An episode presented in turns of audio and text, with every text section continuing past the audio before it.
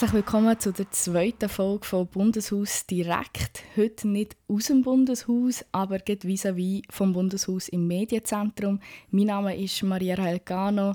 Heute wieder mit dir, Andri. Und ich denke, wir fangen direkt an mit dem Thema, das die letzten zwei Wochen dominiert hat. Ähm, das waren die Corona-Leaks. Ähm, trotzdem noch kurz zur Rekapitulation.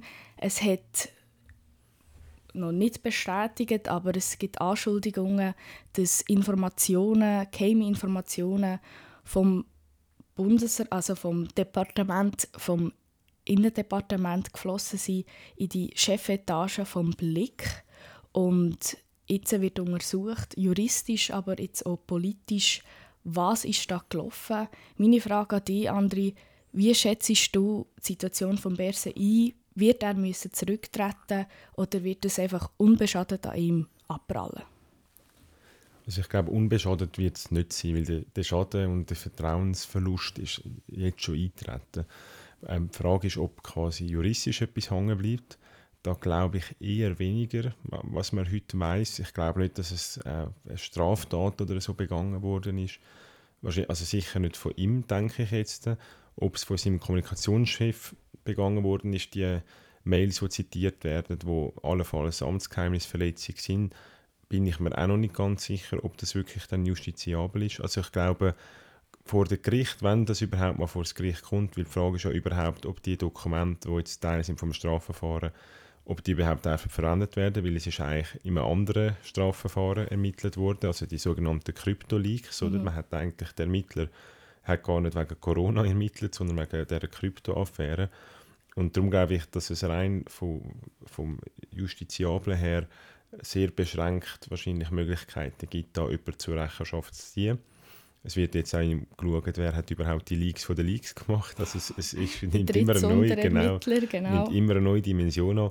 Ich glaube, am Schluss als Politiker kann ich mehr über die politische Dimension mhm. reden. Oder? Und ich glaube, da wird es jetzt wirklich entscheidend sein, ob der Bundesrat Berse wirklich keine Kenntnis davon gehabt hat dass sein ähm, engster Mitarbeiter, eigentlich sein Kommunikationschef, während Monaten ähm, direkt Informationen vor den Sitzungen an, ein Pressehaus weitergestellt hat. Und wenn man das nicht kann beweisen kann, glaube ich, dann wird er äh, langfristig in dem Sinne keinen Schaden davon nehmen. Aber ich glaube, wenn das rauskommt, dass er davon Kenntnis gehabt hat und jetzt hat er quasi öffentlich gesagt, er hat keine Kenntnis gehabt, ich glaube, dann wird es eng für ihn. Aber in der Schweiz haben wir ja keine so eine Rücktrittskultur, dass man sagt, du musst jetzt zurücktreten oder wir fordern den Rücktritt, sondern am Schluss, glaube ich, wird er dann selber seine ähm, Schlüsse müssen daraus ziehen und er ist sowieso ja schon länger im Amt und da kann ich mir unabhängig auch von dieser Affäre kann ich mir vorstellen, dass er vielleicht sowieso schon gehabt hat, nach dem Präsidialjahr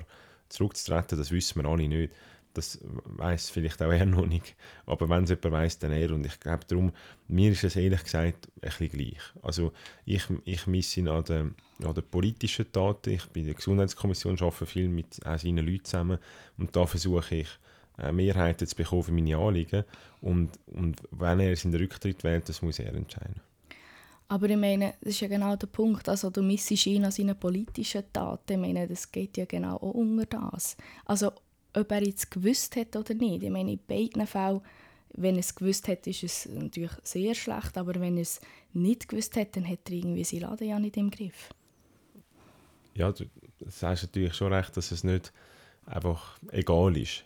Ich finde jetzt mehr quasi aus, aus Politikersicht muss ich jetzt im Moment da nicht irgendwie Öl ins Feuer gießen. So habe ich wie gefunden, es ist mir gleich, wie ich das Gefühl, die Geschichte nimmt den eigenen Lauf. Mhm ob jetzt wir Parteien oder ich als, als Nationalrat irgendetwas noch dazu fordern, eben Rücktritt oder weiss eine Sonderabklärung. Ähm, die Geschäftsprüfungskommission vom Parlament untersucht das auf einer politischen Ebene. Äh, die Justiz untersucht es auf, einer, auf einer Strafbestandsebene. Und darum finde ich, es wie, braucht es jetzt nicht noch, ähm, noch Meinung noch, noch von zehn anderen Nationalräten. Aber natürlich ist es schon so, wenn systematisch aus dem Bundesrat aus Informationen weitergegeben werden, finde ich das verheerend, vor allem für das Gremium, oder? Also ich, ich würde mich am meisten stören, wenn ich Teil von dem Gremium wäre und das Gefühl muss haben, jedes Mal, wenn etwas kommt, weiß das schon jemand anders, bevor ich das eigentlich im Gremium weiß, weil ich finde, das, ist, das geht einfach nicht. Und sind, für mich gibt es auch Leaks, das ist, für mich ist es eigentlich kein Leak gewesen, sondern es ist eine bewusste eigentlich Spin-Doktor-Arbeit gewesen, zu, zu irgendeinen Vorteil bekommen. Wir wissen nicht genau was. Ich kann nur darüber spekulieren. Ein Leak ist für mich so, wenn irgendwie, weiß auch nicht, in der Regierung etwas Geheimes gemacht wird, wo dann vielleicht die Bevölkerung nicht darf davon erfahren und dann gibt es ein Leak und dann hat die Bevölkerung ein Recht darauf, das zu wissen, oder? Also ein Leak kann ja auch immer ein bisschen positiv sein, oder? Yeah. Aber das hat für mich nicht mit einem, so, einem, so einem Leak zu tun, wo man quasi für die Bevölkerung Informationen beschafft, als vierte Gewalt, als Journalistin oder Journalist, sondern das ist eigentlich eine bewusste Streuung von, von selektive Streuung von Informationen und das geht nicht, bevor das Gremium die Informationen hat und darüber befunden hat. Ich will sagen, ich meine, im Nationalrat ist ja auch, ich meine, da gibt es ja auch Leaks. Also ich meine, wir Journalisten, wir leben ja auch davon, dass Informationen raussickern, dass wir primär haben. Ähm, gerade in den Online-Medien ist das enorm relevant und du sagst, das kann man nicht auf die gleiche Ebene haben. Nein, weil ich finde, es ist das wirklich, wenn ein Gremium zusammenarbeitet und in dem Gremium wird ständig, bevor im Gremium etwas diskutiert wird, quasi äh, das rausgelegt, dann, dann finde ich das ein enorm äh, Misstrauen, wo, man, wo, wo das schüren tut. Wenn wir jetzt, äh, ich meine, es ist so, wenn wir eine Kommissionssitzung haben, gibt es ja, genau. am Freitagnachmittag eine Medienmitteilung und die sagt meistens wenig aus, oder? Und dann kommen natürlich Anrufe von Journalisten und Journalisten und dann redet man ein bisschen und dann ist es ja in dem Sinne, wenn ich dann erzähle, ja, ich habe das Gefühl, es hat an dem und dem gehangen, dass es eine Mehrheit gegeben hat oder nicht, dann ist es in dem Sinne auch noch nicht gerade eine Verletzung vom Kommissionsgeheimnis, oder? Aber wenn ich dann würde sagen, ja, die Person in der Kommission hat das gesagt und so abgestimmt, mhm. dann wäre das auch eine Verletzung vom Kommissionsgeheimnis. Und das fände ich auch nicht gut, oder? Natürlich gibt es Leute, das die das machen. Vor, oder? Absolut. Aber auch das finde ich nicht gut, weil wenn das System, also wenn das systematisch passiert, glaube ich, wird irgendwann auch Kommissionsarbeit viel schwieriger, weil ich jedes Mal das Gefühl muss haben, jemand anderes tut mich verraten, was ich sage und, und wieso ich was abgestimmt habe. Ähm, dann, dann werde ich mich auch anders müssen verhalten in der Kommission. Also, ist dir das denn auch schon passiert? Also hast du auch schon das Gefühl gehabt bei Ihrer Sitzung so, ich muss jetzt aufpassen, was Sie sagen, weil das landet nirgends in den Medien? Nein, ehrlich gesagt nicht. Also ich habe das Gefühl, in 99% der Fälle da wird ja jedes Wort protokolliert von unserer Sitzung und die Protokolle habe ich jetzt auch noch nie in den Medien gelesen, so eins zu eins. Ähm, es ist natürlich auch, es kommt auf Geschäfte drauf an. Also, wir tun ja dann in dieser Zeit mit Corona, mit diesen Massnahmen, hat das natürlich auch einen Aufregungscharakter gehabt. Das hat nicht jedes Geschäft im Parlament. Also wir haben viele Sachen in der Kommission, wo vielleicht auch die breite Öffentlichkeit nicht so groß interessiert. Und, und darum gibt es vielleicht dort auch weniger dann so Leaks. Aber ich finde es eigentlich, ich kann wirklich reden und das ist auch schön in der Kommission, ich muss dann nicht das Votum vorbereiten, wie im Nationalrat, wo ich dann muss schauen, dass jeder Punkt stimmt, oder? Weil es eins zu eins einfach übertragen wird. Und in der Kommission kann man auch mal reagieren auf jemanden und spontan etwas sagen oder einfach mal eine Idee entwickeln, die man vielleicht wieder verrührt. Und das finde ich auch wichtig und das wäre auch für den Bundesrat ist das auch wichtig, oder? dass die mhm. offen reden können. Und darum finde ich, ist das, die Vertrauenskultur ist entscheidend. Und vielleicht ist es ja auch noch ein Unterschied, also ich kann jetzt als Journalistin reden, wir gehen uns ja die Informationen holen. Du hast vorher gesagt, vor einer Kommissionssitzung oder nach einer Kommissionssitzung rufen wir den Politiker an und sagen, wie war das, gewesen, warum ist es so so abgestimmt worden. Ähm, und da war es ja wie umgekehrt. Gewesen. Also die Regierung, also sagen wir jetzt mal mutmaßlich, ähm, der Presse, äh, der Herr Lohner hat aktiv informiert, wenn das wird stimmen, spielt das auch noch eine Rolle. Also das wird Journalisten das wie sich aktiv holen. Ja, also ich finde eben, es ist, wenn es darum geht, sagen wir, der Bundesrat entscheidet etwas mhm. und nachher geht ein Kommunikationschef zum Journalisten und sagt, da hätten wir eine Story über den Entscheid und so finde ich das nicht schlimm. Das ist ja dem seine Arbeit, mhm. oder?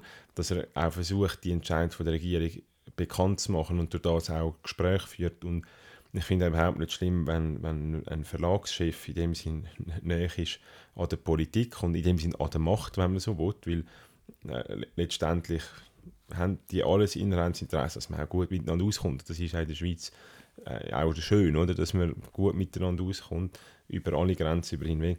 Ähm, ich glaube aber, wenn vor einem Entscheid systematisch Informationen eigentlich werden, das finde ich also wirklich, das geht einfach nicht. Aber nach einem Entscheid, wenn ein Kommissionschef auf die Medien zugeht oder auf einzelne Journalisten, finde ich das per se ist das einfach sein Job. Und wenn man, das, also wenn man jetzt die wenn die Situation so ist, wie sie auch in den Zeitungen beschrieben wird, kann man jetzt hier reden von einer Kampagne gegen Berse oder ist das hier eigentlich, es geht jetzt wirklich nur um die Sache? Es ist natürlich schon auch verheerend, dass es ein Leak gegeben hat aus einem laufenden Strafverfahren. Mhm. Also die Dimension muss ich sagen, da gebe ich am Bundesrat Berse völlig recht. Das ist inakzeptabel, dass aus einem laufenden Strafverfahren ein, ein Dokument weist, dass das eigentlich geleakt wird, oder? Weil es tut das Vertrauen im Bundesrat schwächen, weil man erfährt eben, dass da Vorgänge geleakt worden ist. Aber es tut natürlich das Vertrauen in unsere Justizbehörden schwächen. Und ich muss sagen, das ist ultra schwach, dass so etwas geleakt werden kann. Also das will mich auch enorm aufregen. Und da, so kritisch, wie ich jetzt vorher war, gegenüber dem Bundesrat, muss ich sagen, da gebe ich ihm 100% recht. Das geht überhaupt nicht, dass das so während einem Strafverfahren, ich meine, ein Sonderstrafverfahren, wo der Bundesrat persönlich einvernommen wird, dass das kann geleakt werden das finde ich schon verheerend. Ich kann aber auch sagen, also es ist jetzt überhaupt nicht, ich sage jetzt aus Sicht von der FDP kann ich es behaupten, also das, das können wir ja gar nicht steuern und also es wird jetzt da eben konstruiert, dass können die Bürgerlichen, wenn jetzt die, die SP schwächen und darum greifen sie Berse an und so. Also das, das ist ein sehr viel Verschwörungstheorie. Ähm, wir wo, wo uns auch bürgerlich schimpfen, haben da äh, also weder das Interesse die eine noch die andere Richtung. Als Freisinnige haben wir das Interesse an starken Institutionen. Und die Institution Bundesrat ist jetzt geschwächt, die Institution Strafverfolgungsbehörden ist geschwächt. Also alles, was da passiert, ist, ist, ist nicht in unserem Interesse. Und darum glaube ich auch nicht dieser Geschichte, dass da jetzt irgendwie eine Agenda umschwebt, dass man den Bundesrat Berse oder die SP schwächen und trotzdem befinden wir uns in einem Wahljahr. Es ist ein wichtiges Jahr. Es ist ja trotzdem, äh, sagen wir mal, es kommt jetzt schon gelegen, dass der Bundesrat von der SP, der Alain Berset, geschwächt in das Wahljahr hineingeht. Wird das Auswirkungen haben auf die SP und auf die Wahlen 2023? Ich glaube nicht. Ich glaube, die Beliebtheit vom Bundesrat Berset ist nicht abhängig davon, von diesen Leaks und von diesen Berichten. Ich glaube, das ist sehr ein Thema, das uns jetzt Politiker und Journalisten beschäftigt. Die Bevölkerung auf der Straße wahrscheinlich nicht. Ich glaube, am Schluss ist entscheidend, wie wir sachpolitisch uns positionieren, welche Themen das momentan gerade aktuell sind, die Bevölkerung interessiert. Ich glaube nicht, dass da eine nachhaltige Wirkung wird geben. Wird es aber eine nachhaltige Wirkung geben bezüglich zum Vertrauen, das die Menschen in die Medien haben oder die Bevölkerung in die Medien? das kann durchaus sein, dass ich glaube nicht, dass die Medien per se geschwächt werden, weil die haben jetzt eigentlich eine Aufdeckung gemacht, oder? Ich bin mir auch nicht so sicher, ob jetzt bei irgendwie, also ich kann mir vorstellen, das ist ja die berühmte chinesische Mauer, mhm. oder, zwischen Verlag und, und Redaktion. Es, da gibt es ja jetzt keinen Beleg oder Indiz, dass das systematisch nicht eingehalten worden ist. Es kann durchaus sein, dass, dass die chinesische Mauer immer existiert hat und und die Redaktion unabhängig vom, vom CEO auch die Informationen angekommen ist, oder? Also darum, ich würde eigentlich, da würde ich jetzt überhaupt keine Mutmaßung oder einen Vorwurf machen. Das Einzige ist, was nicht geht, systematisch vor Bundesratssitzungen Informationen ähm, aus, aus der ähm, Exekutive rauszugeben. Es ginge ja nicht, wenn man das einfach systematisch bei gewissen Parlamentariern machen oder, oder sonstigen Leuten. Ich finde, das ist das, was nicht geht. Gäbe es denn einen Punkt, du hast vorhin gesagt, eben, Du, du wirst jetzt nicht den Rücktritt fordern, du fühlst ja nicht die Position dazu. Gäbe es einen Punkt, wo du sagst, okay, wenn sich das oder das jetzt würde bewahrheiten würde, dann sagst okay, mal, jetzt wäre der Zeitpunkt für Herr zurückzutreten? Nein, ich finde, der Herr Berse braucht meine Ratschläge nicht in dieser Angelegenheit. Also es gibt nichts, wo du sagst, okay, mal, jetzt müsste gehen ich, ich, es gibt natürlich Sachen, die ich für mich würde entscheiden jetzt ist der Zeitpunkt zum Gehen. Aber ich finde nicht, dass ich als André Silberschmidt muss am Bundesrat Bersen sagen, ich glaube, jetzt müssen sie gehen oder nicht gehen. Okay. Und du hast vorher von chinesischen Mauer geredet, ähm, zwischen dem Verlag und der Redaktion, aber es gibt noch eine andere Mauer, die auch sehr, sage mal, durchlässig ist. Und das ist die zwischen Politikern und Journalisten. Wir müssen eine gewisse Nähe, Distanz wahren. Wie tust du das persönlich handhaben? Weil irgendwie braucht man Kontakt zu den Journalisten und Journalistinnen, aber irgendwie muss auch eben eine gewisse Distanz da sein. Ja, das ist eine gute Frage. Also ich bin recht ein, ein traditioneller Streber, sage ich mal. Ich habe ich habe eigentlich immer die Gepflogenheit gehabt, dass man sich sitzen tut. Gut. Wir haben uns ja auch gesiezt, ja. wo wir journalistisch zugehören. Jetzt, weil wir da einen Podcast machen, ist irgendwann das Du dann einfacher geworden. Aber ich habe eigentlich immer geschaut, dass ich die letzten zehn Jahre möglichst die, also die Journalisten und Journalisten gesiezt habe, weil ich gefunden habe, das ist die vierte Gewalt. Ähm, ich bin, ich weiß gar nicht, was ist das Parlament, die erste, die zweite oder die dritte, aber irgendeiner von diesen drei. Und, und das ist wie ein gewisser Respekt und auch eine gewisse Distanz, wo, wo wichtig ist. Dann, ich muss jetzt aber sagen, in den letzten zwei, drei Jahren ist das immer mehr aufgegeben worden, weil entweder sind die Journalisten und Journalisten viel älter mhm. und dann haben sie das Du angeboten und dann kann ich auch nicht sagen, ich will, dass sie mich sitzen. Oder sie sind jünger und dann finde ich es dann auch mega komisch, wenn ich irgendwie jemandem dann mega lange so «sie» sage und ich merke, die Person ist eigentlich mega unangenehm und, und lebt so voll von einer anderen Generation, wo man sich eh nur duzt. Darum ist das, für mich ist das früher wie so ein bisschen die kritische Distanz gewesen, das Sitzen, oder? Und irgendwie das, das mache ich das jetzt wahrscheinlich nur mit der Hälfte der Journalistinnen und Journalisten. Aber für mich ist klar, wenn ich Themen habe, wenn ich Gedanken habe oder auch Anträge, die ich reinbringen will, dann tue ich das ab und zu exklusiv jemandem versuchen zu geben. Aber ich mache es immer weniger. Ich habe es viel mehr gemacht als Präsident die Jungfreisinnigen. Jetzt äh, mache ich ab und zu einfach einen Tweet. Und dann finde ich, wenn es jemand interessiert, soll es aufnehmen, so nicht, weil es ist so viel Arbeit dahinter, nachher nachfassen, ja, wenn sie jetzt drüber schreiben, wenn sie nicht. Und es sind ja meistens nicht so Themen, wo dann gerade auf die Seite eins Schlagzeilen machen. Das habe ich vielleicht ein, zwei Mal im Jahr, aber nicht jede Woche. Und dann musst du teilweise wie so eine Überzeugungsarbeit leisten, wenn sie jetzt über den Vorstoß schreiben oder nicht. Und darum habe ich dann irgendwann angefangen, einfach den Vorstoß einreichen. Ich habe ja selber äh, einen Newsletter, wo über 1000 Leute abonniert haben. Ich habe Social Media, das heißt, ich kann eigentlich auch die Leute erreichen, ohne müssen über ein Platz gehen. Darum investiere ich eigentlich viel mehr Zeit auch in den Aufbau von eigenen Kanälen und jetzt nicht zwingend in mega super Beziehungen mit Journalistinnen und Journalisten. Ich habe auch, ehrlich gesagt, im Parlament ich habe jetzt nicht Freunde, die ich dann zusammen Wochenende verbringe. Also ich, irgendwo finde ich es wie auch noch wichtig, dass man eine gewisse Distanz hat. Nicht nur, zu den anderen, äh, zu den anderen genau. Ja. Weil irgendwann, es gibt auch, da sind immer so viele Interessen im Raum in der mhm. Politik und ich habe das Gefühl, wenn du dann privat noch so mega Buddies bist, das kommt dann irgendwann in die Quere. Und darum bin ich nicht, weil ich die Leute nicht gerne habe, aber irgendwie, ich finde, wie privat ist wirklich privat und ich will das nicht vermischen mit, äh, mit dem Politischen. Bist du der Lonely Wolf im Parlament? also ich muss sagen, weißt du, so am, Abend während der Session, gehe ich ab und zu schon ins Fitness und gehe dann nicht an die Abend anlassen und bleibe noch hocken bis ich weiss nicht wie lange. Das heisst, ich bin nicht der geselligste wahrscheinlich unter der Bundeshauskuppel, aber dafür bin ich mit, mit den Kollegen privat bin ich dann gesellig, oder? Also ich, mir ist natürlich klar, ich brauche Mehrheiten für meine politischen Anliegen und darum, wenn man jetzt einfach nur asozial drauf ist, kommst du nicht weiter. Aber irgendwo durch äh, finde ich dann jedes Mal verhocken und am nächsten Tag in der Brüche sein und so, dann hast du zwar vielleicht eine mega coole Zeit, oder? aber ich glaube, du kannst wahrscheinlich nicht gleich viel effektiv und effizient arbeiten. Und das, obwohl du dann noch so jung bist.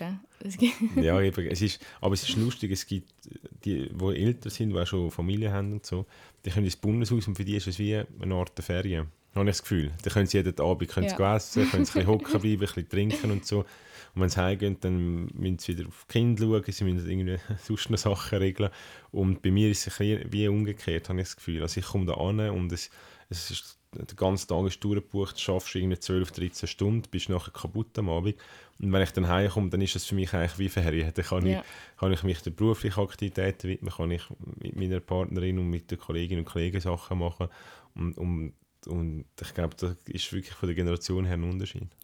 Ja, also das Gefühl habe ich jetzt auch gehabt, die letzte Session ist die erste Session, die ich wirklich hautnah miterlebt habe. Und es ist so ein bisschen Ferienlagerstimmung. Also das ist mir so ein bisschen entgegengekommen. Gut, das war auch speziell mit den Bundesratswahlen, aber das dort wirklich, also es ist manchmal schon ein, ein grosses Fest. Am nächsten Tag sieht man es den Leuten auch ein an, genau. weil sie irgendein Votum haben im Parlament. Aber du sagst dort, okay, für mich ist das jetzt eigentlich mehr Arbeit. Absolut, ja. Ich glaube, da kann sich jeder selber aussuchen, was er will. Die, die natürlich allein am Abend arbeiten sind, die siehst du nicht. Du siehst natürlich eben die, die es fest miteinander haben, aber das, ist jetzt auch nicht, das sind jetzt auch nicht alle. Oder? Mhm. Ich bin eher die, die dann ein bisschen am Arbeiten sind. Und jetzt aber noch eine kritische Frage. Ähm, hast du jetzt so persönlich und Hand aufs Herz mal gesagt, okay, da habe ich auch Informationen, also um zurück zum Thema zu kommen, rauszugeben, also rauszugeben, wo, ja, sagen wir mal, vielleicht dem Kommissionsgeheimnis wären oder wo kritisch waren, oder sagst du, nein, ich bin absolut clean? Gut, 100% clean ist wahrscheinlich niemand im Leben mit, mit nichts, aber ich, ich, ich kann für mich behaupten, ich habe jetzt nie äh, andere Personen irgendwie äh, verraten. Also ich habe jetzt nie gesagt, ja, die Person hat das in der Kommission gesagt oder ich würde nie Protokoll aus einer Kommission rausgeben. Aber natürlich habe ich auch schon zusammenfassend aus einer Kommissionssitzung gesagt, ja, die Stimmung war ein so und darum ist der Entscheid so gefallen. Und ich glaube, das, das ist aber auch nicht schlecht, weil es ist auch wichtig, dass wir können erklären können, ähm, was wir wieso entscheiden. Und, und ich finde, solange man nicht wirklich das Geheimnis verletzt und das Geheimnis basiert darum, dass man nicht sagt, wer hat wie gestimmt und wer hat was gesagt. Und da kann ich für mich sagen, das habe ich, das habe ich wirklich nicht gemacht. Und das würdest du auch nie machen? Also es gibt keine Situation, wo du sagst, hey, das ist jetzt irgendwie so ein Missstand, das muss jetzt irgendwie an die Medien kommen. Ich könnte mir keine Konstellation vorstellen, dass ich das machen würde. Gut, dann würde ich sagen, lassen wir die Corona-Leaks hinter uns und gehen zum nächsten wichtigen Thema, nämlich zu der Renteninitiative. Ähm, die Gesundheitskommission vom Ständerat hat die abgelehnt und zwar ohne Gegenvorschlag. Was, warum? Was denkst du? Ja, man hat im Vorfeld schon ein bisschen gehört, dass gewisse Mitglieder von der Gesundheits- und Sozialkommission vom Ständerat gesagt haben, jetzt haben wir doch gerade über eine AHV-Reform abgestimmt. Mhm. Man kann jetzt nicht einen Gegenvorschlag machen äh, zu dem Anliegen, wo, wo ja die AHV langfristig sanieren und aus Timinggründen, und das hat auch die NZZ am Samstag den Titel, es gibt kein schlechteres Timing für Rentenalter 66, da muss ich sagen, finde ich ganz schwach. Wenn man das Timing-Argument kommt immer dann, wenn man inhaltlich kein Argument dagegen hat, aber irgendein Argument braucht, wieso man es doch ablehnt, oder?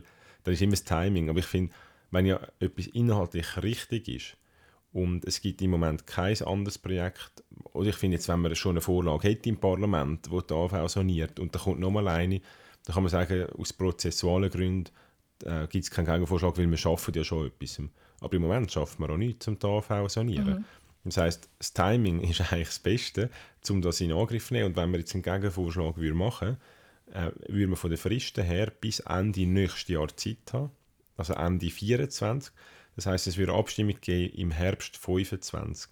Das heißt, es wäre drei Jahre, nachdem wir über die AV 21 abgestimmt haben.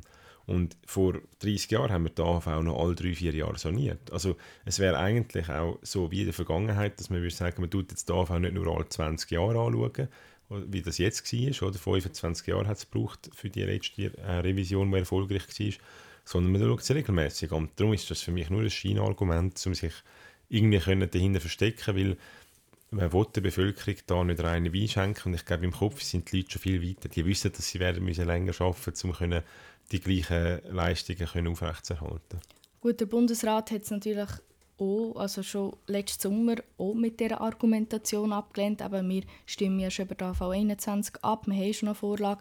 Aber Sie haben noch erwähnt, dass die sozialpolitische und die arbeitsmarktliche, arbeitsmarktliche Situation nicht berücksichtigt wird. Was meinst du zu diesem Argument?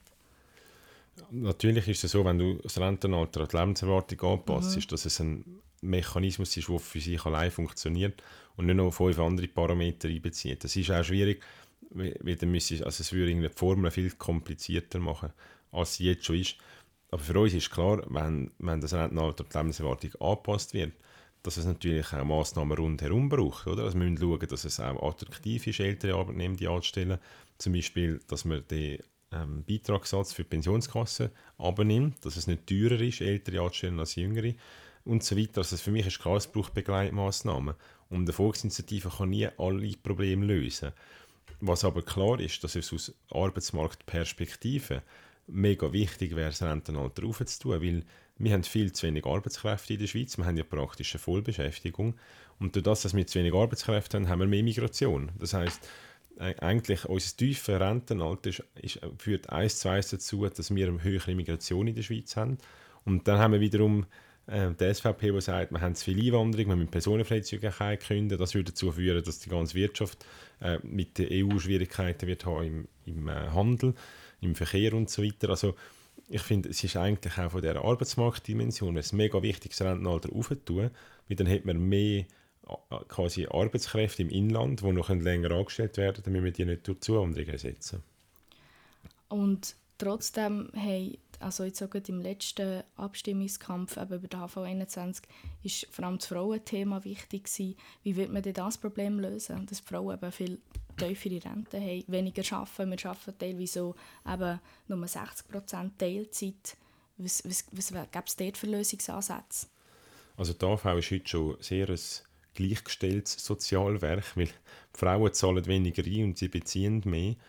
Und das hat mitunter auch damit zu tun, dass wir Betreuungsgutschriften haben. Also du kannst heute, wenn du äh, Kinderbetreuung leistest, beispielsweise, zählt das dann trotzdem als AV-Beitragsjahr, wenn du selber nicht tust, arbeiten. Also in dem Sinne all die Anliegen auch von, von den linken Parteien, dass du eine Vorsorge hast, obwohl du nicht schaffst, ist in der AV erfüllt.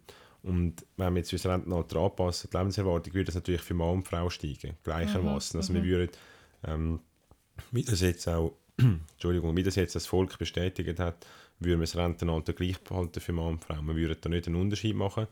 Und letztendlich glaube ich aber, das wird immer so bleiben, dass die, die mehr arbeiten, höhere Pensen haben, auch eine insgesamt höhere Rente werden haben, weil natürlich die Rente aus der beruflichen Vorsorge höher wird sein. Ja. Und das werden wir nie können ändern. Es wäre ja komisch, wenn die, die fleissiger sind und mehr arbeiten, dass die dann gleich viel haben wie die, die weniger arbeiten. Das wäre doch auch ein völlig falscher Anreiz. Dann würde niemand mehr wollen, ähm, 100% arbeiten. Und dann hat man noch mehr Zuwanderung, weil wenn immer mehr Teilzeit arbeiten, wer, macht denn die Jobs? Mhm. Die Person, die zuwandern. Und ich finde, es ist einfach paradox, wenn wir einerseits sagen, wir haben viel Zuwanderung, und wir haben viel Zuwanderung in den letzten 20 Jahren, Gleichzeitig, wenn wir aber alle Teilzeit arbeiten, wenn alle mit 65 in Rente gehen, ja, wer macht denn die Arbeit noch? Oder? Und darum glaube ich, müssen wir schauen, dass wir eigentlich wieder das Umdenken haben und schauen, dass die Jobs, die man macht, auch Freude machen, dass die Leute vielleicht auch 80% arbeiten und dann nicht zweimal 60% und nachher haben subventionierte Kita-Plätze und subventionierte Wohnungen. Oder? Also wir subventionieren teilweise einen Lebensstil, der dann halt im Alter auch zu einer tieferen Rente führt. Und trotzdem ist ja die Realität so, man hat jetzt so viel gelesen, dass Generation Z, ja, sie wollen eben Work-Life-Balance ist wichtig, man will weniger arbeiten, man will, man will mehr Zeit haben zum Leben. Ich meine, da ist schon eine Änderung im Gang. Vielleicht muss man das auch mehr berücksichtigen. Ja, absolut. Das finde ich auch eigentlich eine schöne Änderung. dass, dass das Menschen noch viel individualistischer werden und nicht denken, ich muss einem gewissen Schema folgen. Aber für mich gehört zum Individualismus eben auch die Verantwortung, Konsequenzen selber zu tragen. Was natürlich nicht geht, sagen, ich will leben, wie ich will, ich will arbeiten, wenn und wie ich will. Und nachher aber im Nachhinein kommt sage ich stelle jetzt aber Forderungen an Gesellschaft, mir das und das zu ermöglichen, oder? Weil also es ist eben genau Konsequenz, wenn man halt das Leben lang sehr unregelmäßig schafft, wenn man tiefe Pensen schafft, dass man dann auch eine sehr tiefe Rente hat. Und ich habe nichts dagegen, wenn jemand sagt, ich will Teilzeit arbeiten und ich will mehr Zeit haben für, für verschiedene Sachen. Ich finde das auch sehr löblich eigentlich, auch aus aus gesundheitlicher Perspektive, sagt das mentale oder physische Gesundheit. Aber es muss einfach jeder für sich die Rechnung machen, dass er dann wirklich auch mit dem kann leben was er nachher bekommt. Und, und wenn man aber eine höhere Rente hat, dann muss man auch mehr leisten, weil sonst geht die Rechnung nicht auf. Gut, das ist jetzt, sage ich mal, die Optimalsituation, wenn das ein freier Entscheid ist, würde ich, würde ich dir zustimmen, sagen, okay, du trägst deine Konsequenzen, du hast dich dafür entschieden, dass du weniger arbeiten willst und sagen wir mal, mehr willst leben oder reisen, aber oft ist es ja so, dass es eben genau nicht ein freiwilliger Entscheid ist. Es ist jetzt einfach so, zum Beispiel es ist eine Situation, wo eben die Frau zu den Kindern muss schauen muss, dass, dass sie arbeiten kann. Sie muss aber auch noch Teilzeit arbeiten, weil es finanziell sonst nicht anders möglich ist. Ich meine, da ist ja kein freier mhm. Entscheid mehr, mehr vorhanden. Es gibt sicher viele Situationen, wo wo, wo wahrscheinlich gerne mehr geschafft werden, wo aber aufgrund von der familiären Situation das nicht möglich ist. Oder es gibt die, die, die einfach auch aus gesundheitlichen Gründen nicht mehr arbeiten können. Das wollte ich nicht in Abrede stellen. Und da haben wir heute schon soziale Systeme, die diese Leute unterstützen. Ich finde einfach, die, die Familie haben, müssen sich vielleicht auch zuerst wieder Partnerwahl überlegen. Was für einen Partner habe ich? Wo der Partner, dass ich den ganzen Tag daheim bin? Wenn ich das selber auch okay finde, finde ich das völlig in Ordnung. Oder wollte ich vielleicht einen Partner, der das unterstützt, dass beide noch arbeiten, dass beide daheim, also geteilte Verantwortung.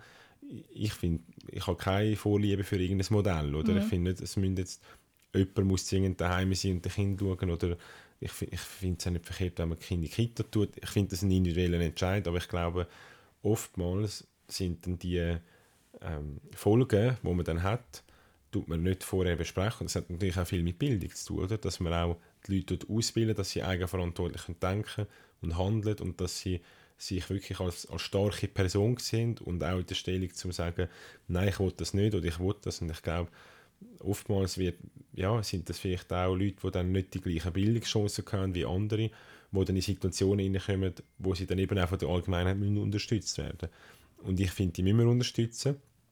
Aber es wäre umso schöner, wenn die zwei, drei Jahre vorher auch befähigt werden, eigenständig können zu denken und zu entscheiden, dass sie gar nicht in so eine Situation kommen, oder? Und wie sieht es denn bei dir daheim aus? die Arbeitsteilung, wenn ich jetzt so direkt frage. Ich würde sagen, das ist sehr egalitär aufgeteilt. aber wir haben kein Kind, aber wir reden schon auch darüber, wie das dann in Zukunft mhm. soll sein und, und ich glaube, das ist für uns beide klar, dass, dass jeder einen wesentlichen Beitrag soll leisten soll. Also das heisst, du schaffst voll und sie bleibt daheim? nein, nein, nein, im Gegenteil. Also ich glaube wirklich, dass beide ihren Beitrag leisten, was Betreuung, was der Haushalt ähm, und so weiter. Ich meine, das Privatleben betrifft ja vieles und, und es geht ja nicht nur darum, wer den Staubsauger in die Hand nimmt, sondern es, auch, es gibt ja noch andere Themen, wo man auch muss zusammen planen und ich denke, da muss man am Schluss individuell immer eine Lösung finden, dass es für beide stimmig ist. Und es ist auf gutem Weg bei dir. ich hoffe es. Du, du lachst auch, ja. genau. Wow. Ich denke, an diesem Punkt würden wir einen Schlusspunkt machen. Ähm, ich danke vielmals für das Zuhören. Äh, Bundeshaus direkt, direkt aus dem Medienzentrum. Merci vielmals für das angenehme Gespräch, André. Wir hören uns zum nächsten Mal. Danke dir vielmals und einen schönen Tag allen.